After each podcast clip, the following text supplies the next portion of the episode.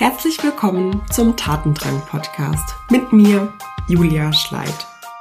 Heute habe ich ein ganz spannendes Interview für dich mit Sabrina von Lessen. Sabrina ist mehr als 20 Jahre in der Finanz- und IT-Branche tätig. Sie ist schon sehr, sehr lange Führungskraft und inzwischen Vorständin in einem Beratungsunternehmen und sagt selbst, Menschlichkeit ist die Zukunft der Digitalisierung.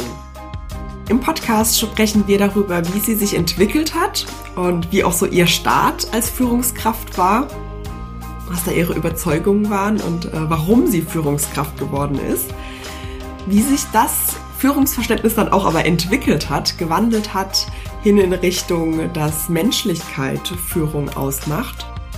Wir haben darüber gesprochen, wie man auch als Führungskraft Lagerfeuermomente schaffen kann, die den Mitarbeitenden in Erinnerung bleiben. Und ja, ich wünsche dir ganz viel Spaß beim Hören. Bevor wir inhaltlich starten, habe ich noch eine kleine Bitte für dich. Der Podcast startet ja gerade und deshalb ist es besonders jetzt zu Beginn wichtig, Bewertungen zu bekommen, damit noch mehr Leute auf den Podcast aufmerksam werden. Dafür kannst du den Link in den Show Notes nutzen und mir gerne eine 5-Sterne-Bewertung abgeben. In der ersten Woche verlose ich unter allen Bewertungen fünfmal eine Coachingstunde mit mir. Das heißt, mach gerne einen Screenshot und sende ihn an meine E-Mail-Adresse. Und du kannst noch bis zum 2. Juni beim Gewinnspiel mitmachen. Viel Spaß und jetzt geht's los mit dem Interview mit Sabrina von Messen. Hi Sabrina, ich freue mich total, dich heute in meinem Podcast begrüßen zu dürfen. Und ich würde sagen, wir starten erstmal mit einer kurzen Vorstellung. Wer bist du und mit welchen Themen beschäftigst du dich gerade? Hallo, liebe Julia, vielen lieben Dank für die Einladung. Ist mir eine große Freude und Ehre. Wir haben ja ganz ähnliche Themen, beschäftigen uns mit Menschlichkeit, Leadership. Und ja, das macht mich am Ende auch aus. Ich bin jetzt seit mehr als 15 Jahren Führungskraft in ganz unterschiedlichen Rollen, in ganz unterschiedlichen Unternehmen, habe immer sehr technah gearbeitet, sowohl in der Finanzbranche als auch in der IT-Branche. Bin heute Vorstand in einem mittelständischen IT-Unternehmen und nebenberuflich ähm, darf ich mich mit all dem beschäftigen, was mich wirklich ja tagtäglich erfreut. Und das sind zum einen Menschen, also Emotionen, was macht uns eigentlich aus als Menschen, Kreativität, Innovation, diese Dinge. Und auf der anderen Seite Technologie. Also wo geht da die Reise hin? Welchen Einfluss hat künstliche Intelligenz auf uns? Wie steht es um die Digitalisierung in Unternehmen? Ja, und diese Themen, die da, dafür gibt es ganz unterschiedliche Formate, sei es jetzt als Business Mentor, sei es als Speaker oder Autor. Es geht mir vor allem darum, dass mich diese Themen selbst total interessieren und mich freue, wenn ich mich mit anderen Menschen austauschen kann, so wie mit dir heute. Deshalb vielen Dank für die Einladung. Sehr gerne. Ja, du hast es gerade gesagt, du bist schon ähm, sehr, sehr lange Führungskraft. Wie hat sich das denn bei dir so entwickelt? Hat sich dein Führungsbild und vielleicht auch der Führungsstil entwickelt oder hast du schon ganz intuitiv auch schon damals in deiner ersten Führungsrolle agiert? Wow, das ist eine schwierige Frage und gleichzeitig auch sehr einfach. Ich versuche es kurz zu fassen, aber da sind sehr viele Facetten mit drin. Ich bin damals in die Führung eingestiegen mit dem klaren Ziel, viel Geld zu verdienen. So, da bin ich ganz ehrlich. Mein Ziel war Macht, Status, Anerkennung. Ich komme aus einem sehr, sehr bodenständigen Arbeiterhaushalt. Geld war bei uns immer ein Thema. Es war nie genug da. Am Ende des Monats, ja, was konnte schon wieder leer? Und das hat, das hat meine Familie geprägt und das hat auch meine Kindheit und Jugend geprägt. Ich finde das heute übrigens ganz wunderbar, dass es so ist. Das hat ganz viele Vorteile. Also ich möchte hier überhaupt nicht jammern. Aber deshalb habe ich entschieden, alles klar, ich möchte Führungskraft werden und ich möchte in die Finanzbranche, weil ganz offensichtlich gibt es da viel Geld. Ja? Also ich habe da relativ simpel gedacht in meiner Jugend. Und es hat sich auch ergeben, dass ich ähm, sehr früh Führungskraft wurde. Ich war damals eine der sehr, sehr wenigen Frauen, noch dazu die jüngste in, einem, in einer mittelständischen Leasinggesellschaft und ja, habe hab für mich nach Orientierung gesucht. Also ich habe so in meinem Umfeld geschaut, was machen die anderen, was macht die erfolgreich, was sind denn hier so die Do's und Don'ts. Und hatte für mich mitgenommen, aha, es geht um Ergebnisse, es geht um Zahlen, es geht darum abzuliefern und habe das sofort unreflektiert auch für mich übernommen. Hatte dann auch noch Coaches, ne, als junge Führungskraft bekommt man ja oft vom Unternehmen Coaches gestellt die haben mir so signalisiert, Sabrina, du bist auf dem absolut richtigen Weg, geh da weiter, ja. Und dann war auch, wenn ich gesagt habe, Mensch, die Mitarbeiter machen nicht das, was ich will, ja, ein gutes Verhalten wäre gewesen, wenn der Coach mal mit mir reflektiert hätte, welche Botschaften ich sende, wie ich mich verhalte und dass die Mitarbeiter nur auf mich reagieren. Aber leider haben mir die Coaches damals signalisiert, mit mir ist alles gut, die Mitarbeiter sind schuld. Die Kollegen, die Vorgesetzten, ja, du kennst es aus deiner eigenen Arbeit. Man kann ja im ganzen Umfeld unendlich viele Schuldige finden, ohne auf sich selbst zu schauen. So, das Universum hat sich das eine Weile mit mir angeschaut mit meinem Ego-Trip und hat dann Ende 20 entschieden, dass es so mit mir nicht weitergehen kann. Ne, ich hatte zwischenzeitlich noch nebenberuflich ein Unternehmen gegründet mit meinem damaligen Lebensgefährten und war so auf der Erfolgswelle. Ne? Es war alles shiny, es lief alles prima und ich hatte immer noch keine Notwendigkeit, mit mir selbst zu arbeiten, mich selbst zu reflektieren. Und ja, äh, long story short, das ist so geendet, dass ich Ende 20 wieder in meinem elterlichen Haus eingezogen bin, äh, in die Welt, von der ich, von der ich ja so unbedingt entfliehen wollte. Und das hat bei mir einen Prozess ausgelöst, nochmal zu reflektieren, was bedeutet Glück für mich, was ist Sinn, was ist Erfüllung, warum bin ich eigentlich Führungskraft? Also was haben denn andere davon, dass es mich gibt? Kann ich Fußstapfen hinterlassen, denen vielleicht auch andere folgen können? Das war so ein Meilenstein in meinem Leben, und deshalb habe ich die letzte mehr als die Dekade mittlerweile, man wird ja so schnell älter, ja, mich damit beschäftigt, ähm, was machen Emotionen im Menschen, ja, weshalb reagieren wir auf eine bestimmte Art und Weise und wie können wir das in die Führung übertragen. Und ich bin deshalb heute auch kein Verfechter von irgendwelchen Stilen, Methoden, Grits und ähnlichem, sondern ich sage jeder Führungskraft, die mit mir arbeitet, fang bei dir selbst an. Schau mal genauer hin, was sind deine Werte? Was sind deine Botschaften? Auch was sind so deine, deine eigenen Glaubenssätze? Ja, was bedeutet Geld für dich? Glück und Erfüllung? Was, was macht das mit dir? Ja, und dann bist du irgendwann bereit, auch mit anderen zu arbeiten und das selber aus denen auch rauszukitzeln. Ja, Oh, du sprichst mir so aus der Seele. Also ganz, ganz viele Punkte, in denen ich mich auch in meiner eigenen Geschichte äh, wiedergefunden habe. Zum einen finde ich spannend, dass du gesagt hast, du hattest damals einen Coach und der hat dir aber Dinge zurückgespiegelt, die für dich in der Situation gar nicht so hilfreich waren. Lass mich da vielleicht Genau, lass mich da vielleicht gleich mal drauf einsteigen. Also um das, um das klarzustellen, ich liebe Coaching und Mentoring. Und wir sind ja heute in einer Zeit, wo wir Hilfe bekommen können, ja. Als ich in die Führung gestartet bin, war das überhaupt nicht üblich, dass man sich ja ein Mentor, Sponsor, Coach, wie auch immer sucht. Und es gab auch keine Masterminds in der Form oder Events, wo es um Persönlichkeitsentwicklung ging. Das war überhaupt nicht Standard. So, das, das ist wunderbarerweise heute ganz anders. Und trotzdem gibt es natürlich Qualitätsunterschiede. Ja, ähm, wie viel Erfahrung bringt derjenige wirklich mit? Ja, spricht er überhaupt aus eigener Erfahrung oder aus angelerntem Wissen? Wie kritisch ist er auch mal? Ja, also ich bin grundsätzlich sowohl als Mentor als auch als Führungskraft ziemlich tough. Ich bin keine nette.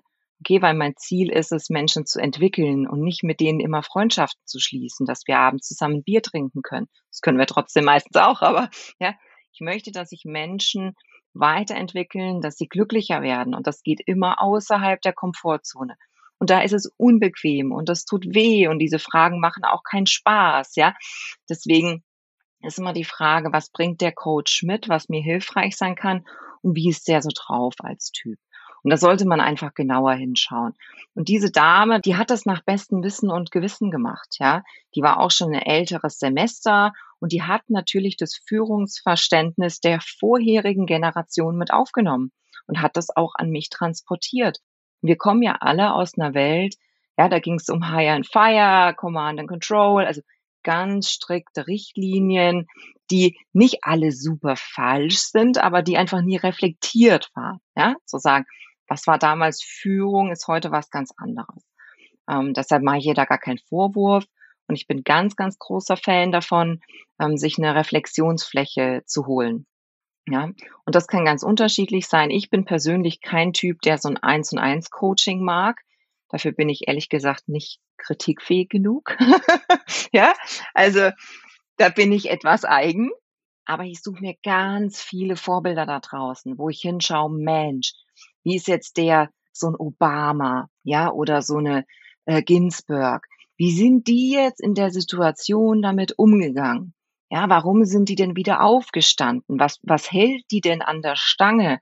Und so lerne ich. Ja, ich schaue mir Lebensläufe von anderen Menschen an, reflektiere das für mich. Was könnte das für mich bedeuten? Was könnte ich daraus mitnehmen? Und ja, da leben wir ja in der besten Welt ever. Das Wissen ist ja komplett im Internet vorhanden. Also da darf jeder seinen eigenen Weg finden. Ja, okay. Ja, danke für die Ergänzung. Was macht für dich Führung heutzutage aus? Du hast ja gerade schon gesagt, Command ja. and Control.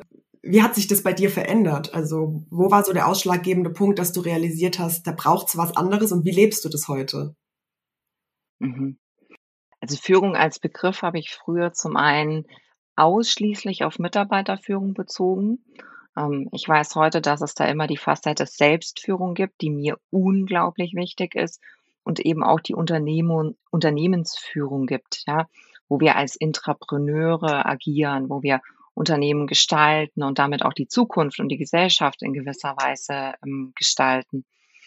Führung ist für mich deshalb ein Mindset und das ganz, ganz, ganz stark, aber auch ein Handwerk.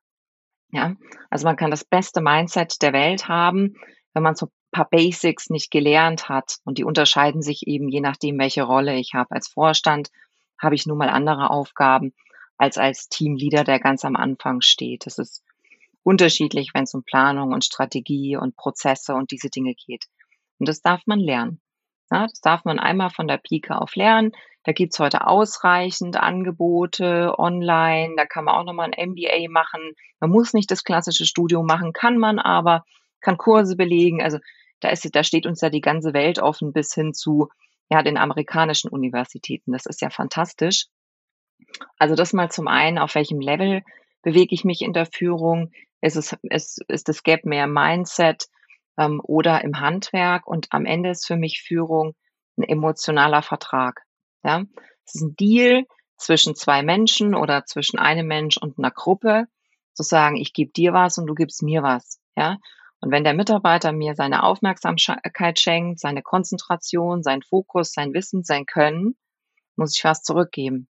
Ja, und das ist genauso auch eine Aufmerksamkeit, eine Wertschätzung, aber auch eine Transformation. Wie ich sagte, also bitte nicht falsch verstehen. Ich möchte hier nicht den Eindruck hinterlassen, ich bin die total nette, ja, und bin immer nur fürsorglich. Das bin ich nicht. Aber im besten Sinne, ja. Ich möchte wirklich, dass die Menschen vorwärts kommen, ihre eigenen Lebensträume auch im Job erfüllen können, sich selbst weiterentwickeln können, ja.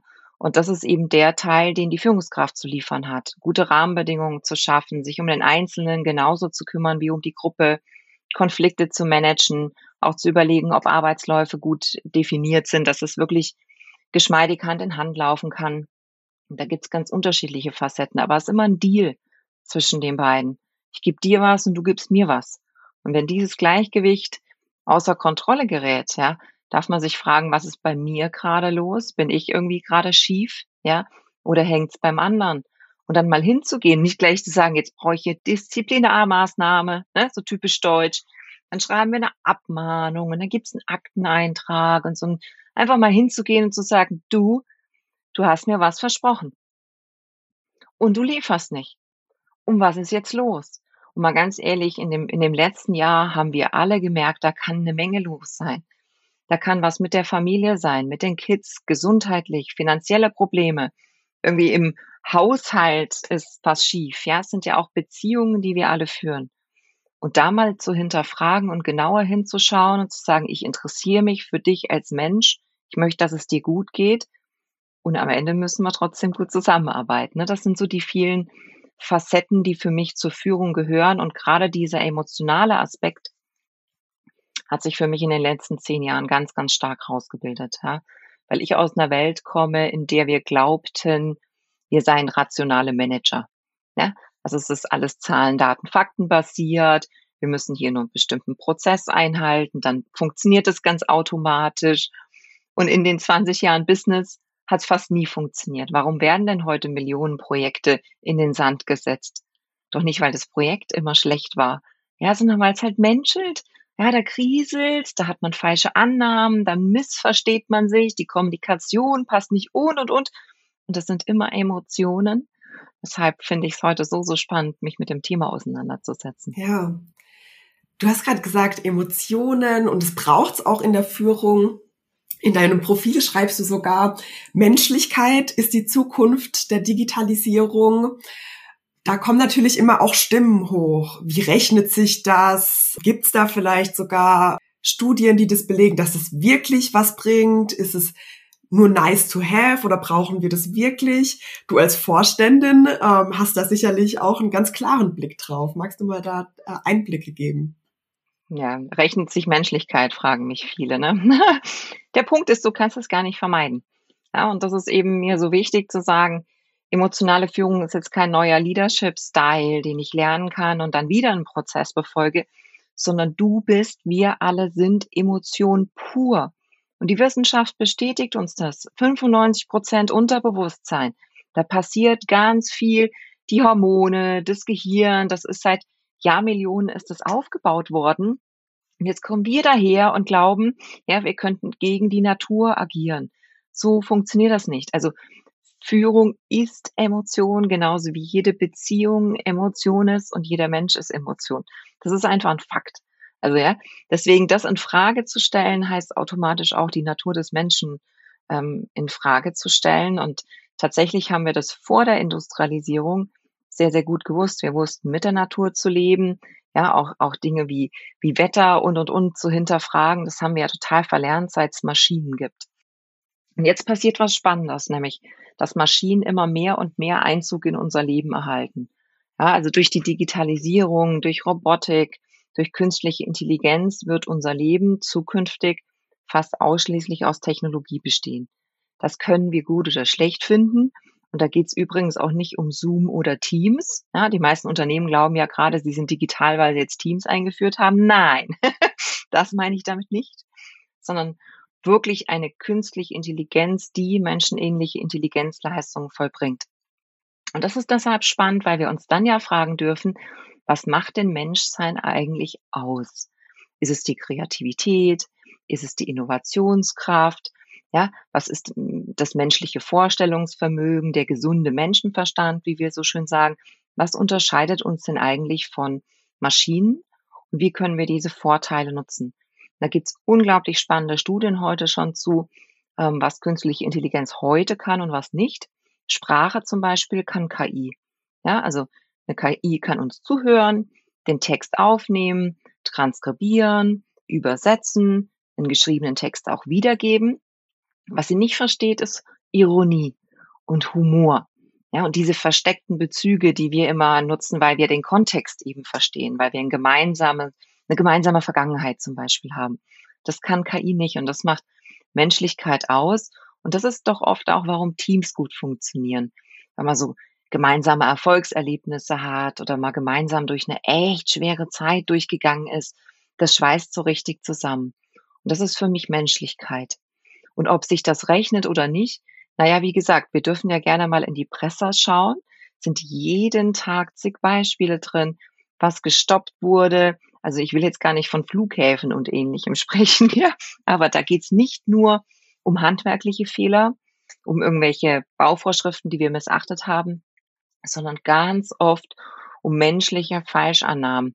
Der andere hat doch gesagt, ich habe gedacht, ach so, du hast es gar nicht analysiert, Woll, wo, wolltest du das nicht machen?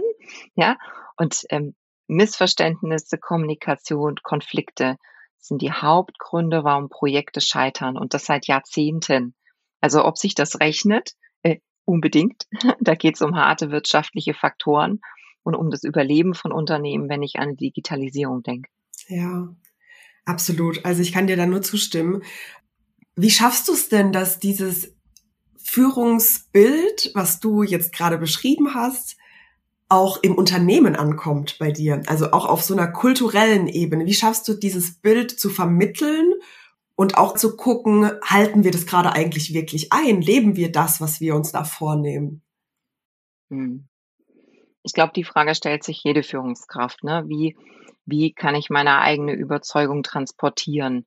Und das ist auch ein bisschen gefährlich, weil wir automatisch davon ausgehen, dass unsere eigene Sicht der Dinge die alleinig richtige ist. Und das will New Work ja zum Beispiel eben nicht, sondern sagt, okay, Vielfalt ist gut, auch Vielfalt in, in Sichtweisen zum Beispiel ne, oder in der Art und Weise, wie wir an Dinge rangehen. Also ich versuche mich schon ein Stück weit zurückzunehmen und zu sagen, ich gebe euch, ich gebe euch mein Wissen, meine Erfahrung, ich halte nie damit hinterm Berg. Wenn mir einer eine Frage stellt und meistens auch, wenn mir einer keine Frage stellt, plapper ich raus und lass einfach Kante erkennen. An mir kann man sich reiben, mit mir kann man sehr einverstanden sein oder auch nicht, ja. Aber es wird jeder im Unternehmen und auch in meinem ähm, erweiterten Umfeld immer wissen, wer ich bin, welche Haltung ich habe, wo die herkommt warum ich überzeugt bin und ähm, werde das auch immer öffentlich kundtun. So, also das ist mal das eine. Führungskräfte sollten Kante zeigen, auch wenn es mal unbequem wird. Authentisch sein meint ja eben nicht äh, den Unmut rausplätzen, ja, also dass ich sage, oh, heute habe ich so schlechte Laune, das soll jetzt jeder verstehen. Nein, wissenschaftlich meint authentisch sein, wirklich Zugang zu eigenen Emotionen zu haben, die auch regulieren zu können und dann auch in, in die Welt rauszugehen mit den eigenen Überzeugungen, mit den eigenen Sichtweisen, wirklich Kante zu geben, damit man sich auch dran reiben kann. Und es ist mir ganz wichtig, Vorbild zu sein. Ich habe von meinen Mitarbeitern in den letzten Jahren zumindest, früher vielleicht schon, in den letzten Jahren nichts abverlangt, was ich nicht selber leisten würde. Nie. Ja, da achte ich sehr drauf, dass ich zuerst vormache, abliefere, auch reflektiere, ob das machbar ist, ja, was ich da abverlange und dann auf Menschen zugehe. Und die sagen immer noch, Mensch, Sabrina, das geht gar nicht. Ja, so. Und in dem Moment möchte ich mir ganz sicher sein, dass es geht, ja, und dass es machbar ist, dass es vielleicht sehr viel Mühe kostet, aber dass wir diesen Weg zusammengehen können. Hm, das sind so die beiden grundlegenden Sichtweisen, die ich jeder Führungskraft da mitgeben würde, ja. Also bei sich sein, in sich sein, Kante zeigen und auch Vorbild sein und sich das mit sich selbst sehr streng umgehen, sozusagen, bevor wir es anderen abverlangen. Mhm. Und wie entwickelst du sowas? Ist das dann eher in einem Gespräch? Ähm, habt ihr das auch vielleicht in Form von Werten festgehalten? Und wie, wie misst du das dann vielleicht auch? Ne? Also gerade als Vorstand bist du vielleicht ähm, so ein bisschen weiter weg vom alltäglichen äh, Geschehen und wie Führung dort gelebt wird. Wie übersetzt du das? Hm. Denk mal zurück an deine letzten zehn Jahre Führungserfahrung oder wie viel auch immer. Und jeder, der zuhört, einfach mal reflektieren, an welche Momente erinnerst du dich. Und das Spannende ist, wir erinnern uns nicht an die Betriebsversammlung oder an die Verkündung der neuen Unternehmenswerte, sondern immer, sondern immer an ganz persönliche Momente, an so Lagerfeuermomente, ja, wo wir in ein fast schon intimes Gespräch gegangen sind mit jemandem, der uns eine persönliche Geschichte mitgeteilt hat, an seiner Lebenserfahrung hat teilhaben lassen. Und ich, ich selbst habe diese catchy Moments, ja, die mir wahrscheinlich bis ans Lebensende ins Hirn gebrannt sind. Deshalb ja, wir haben all das, was man im Unternehmen nun mal macht. Ich bin da nicht richtig überzeugt davon, weil das wieder Frontbeschallung ist. Ja, und selbst wenn man das in Workshops erarbeitet, kann man alles machen, weiß ich. Ja, selbst dann ist es doch nicht dieses sich persönlich connecten. Und ich habe eine ganz wunderbare Erfahrung in meinem Lebenslauf gemacht in einer Ökobank, die damals neu gegründet wurde, die mich auch eingestellt hat als Head of IT und das als BWLer und obwohl ich keine äh, riesige Erfahrung im Lebenslauf hatte, aber wir hatten dieses Grund, gemeinsame Grundverständnis, dass wir die Welt ändern wollen, dass wir uns zu 100 Prozent in dieses Unternehmen einbringen, dass wir Vielfalt schätzen, dass wir voneinander lernen. Ja, und es waren immer diese persönlichen Momente und diese, ja, dieses wirklich sich connecten auf einer tieferen Ebene, was mich bewegt hat, wo ich auch nochmal 20 Prozent drangehangen habe, wenn ich dachte, ich kann einfach nicht mehr. Ja, weil wir diese gemeinsame Mission hatten. Und das finde ich schön, wenn Führungskräfte das schaffen, in ihren Teams so eine gemeinsame Mission zu kreieren. Und das muss nicht im gesamten Unternehmen die gleiche sein. Aber sich wirklich hinzusetzen, zu sagen, was ist uns wichtig, was wollen wir voranbringen, wer kann hier seinen Teil auch dazu einbringen und da die Vielfalt zu schätzen, das sind für mich persönlich die Momente, die es wert machen, jeden Tag aufzustehen. Ja, und, und alles andere, ja, macht das, macht das gerne, diskutiert Werte auch in öffentlichen Foren, stellt die vor, zeigt euch da auch wieder ein bisschen verletzlich zu sagen, okay, das, das, das ist nicht in Stein gemeißelt, gebt uns Feedback, weil wir alle sind das Unternehmen. Das ist ja wie ein Organismus. Aber am Ende des Tages kommt es für mich immer auf die ganz, ganz persönliche Note an, ja, die wir in der Führung im Eins und Eins in kleinen Gruppen mitgeben können, indem wir uns menschlich zeigen, verletzlich zeigen, persönliche Geschichten auch äh, mitgeben. Ja. Magst du vielleicht mal so einen Lagerfeuer-Moment äh, teilen, der dich sehr geprägt hat? Da gab es tatsächlich ganz viele, ähm, ja, von, von, ich erinnere mich sehr, sehr gerne an die Zeit in der, in der Ökobank zurück. Und ähm, der dortige Geschäftsführer, an den ich äh, reportet hatte, das war ein Mensch, der christlich ähm, geprägt war, dem ähm, kirchliche Werte oder christliche Werte sehr, sehr wichtig waren. Und da hat er, also ich kann das jetzt leider nicht im O-Ton wiedergeben, weil das seine persönliche Geschichte ist, aber das hat er so authentisch erzählt, ja, was es für ihn in der Familie bedeutet, warum er von einer der größten deutschen Banken aus einer sehr, sehr hohen Managementposition quasi nach unten gegangen ist in diese kleine Ökobank, was für ihn persönlich Nachhaltigkeit bedeutet. Und es hat in mir ganz viel ausgelöst. Ja, wirklich für mich nochmal zu reflektieren, was bedeutet für mich Nachhaltigkeit, wie kann ich Beziehungen prägen. Und ich war einfach völlig erstaunt, ja, dass jemand so viel aufgeben kann. Und habe dann verstanden, dass es ein totaler Zugewinn war für ihn, für das Unternehmen und auch für mich, weil ich mit diesen Menschen arbeiten durfte. Und das waren ganz schöne Momente, das zu erkennen, ja. Und da ging es eben nicht um Strategie und Planung und sein handwerkliches Geschick, das hatte der alles. Aber der hat mir Einblick in seine Welt gegeben, die mir sehr fremd ist. Ja, also ich habe hab einen Zugang zur Spiritualität, aber ich bin nicht gläubig im, im klassischen Sinn, im kirchlichen Sinn. Es hat mir eine Welt eröffnet, die ich sehr, sehr faszinierend und sehr authentisch fand. Das war für mich so, das waren mehrere Momente, an die ich mich sehr, sehr ja. gerne erinnere total schön, wenn es eine Person schafft, so die eigene Geschichte irgendwie auch zu integrieren und nicht wegzuschieben, sondern anzunehmen und das dann auch weiterzuschreiben. Ich glaube, unsere Geschichte ist immer gut. Die ist immer gut. Ich habe so viele Niederlagen erlebt und so viele unschöne Momente in meinem Leben und so viele Zweifel an mir selbst. Und das hat mich geformt. Zu was Gutem geformt. Ich bin heute total rein mit meinem Werdegang, mit meiner Vergangenheit. Und ja, das sieht von außen immer sehr glossy aus. Also mein Lebenslauf, der liest sich wie eine Erfolgsgeschichte nach der anderen, weil ja auch keiner in den Lebenslauf reinschreibt. Ja, hat nicht geklappt oder bin ich gescheitert. Aber am Ende lernen wir doch genau daraus, wenn wir reflektieren übrigens. Ne? Also es geht es nicht darum, einen Fehler nach dem anderen zu machen und Niederlagen anzusammeln, sondern wirklich sehr reflektiert damit umzugehen und so glaube ich, jede unserer Geschichten ist einzigartig und gut, so wie sie ist, wenn wir andere daran teilhaben lassen. Sagen, schau, das ist meine Geschichte, schau, ob du was davon mitnehmen kannst, ob ja du daraus so ein Lagerfeuermoment kreieren kannst. Ja, voll schön.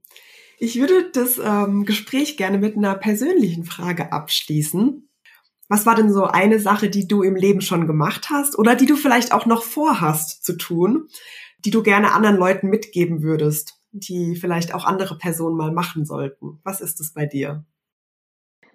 Ja, äh, spontane Erinnerung ähm, an meinen Fallschirmsprung.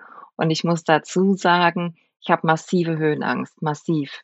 Ich habe auf einem Stuhl höllische Angst. Ich habe mir vor zehn Jahren damals äh, in dieser kritischen Phase, ich habe mir ein Pferd gekauft und ich sterbe tausend Tode auf dem Rücken eines Pferdes. Also solche Höhenangst habe ich. Und irgendwann habe ich beschlossen, diese Angst darf mich nicht mehr dominieren. Es darf nicht sein, dass es etwas in meinem Leben gibt, was mich permanent zurückhält. Und ich bin Tandem Fallschirm gesprungen und es war, es war entrückend, es war unglaublich beklemmend und zeitgleich unglaublich befreiend. Also einmal die Dimension von oben zu sehen, auch zu verstehen, was uns als Menschen und als Welt zusammenhält und den Blick zu weiten.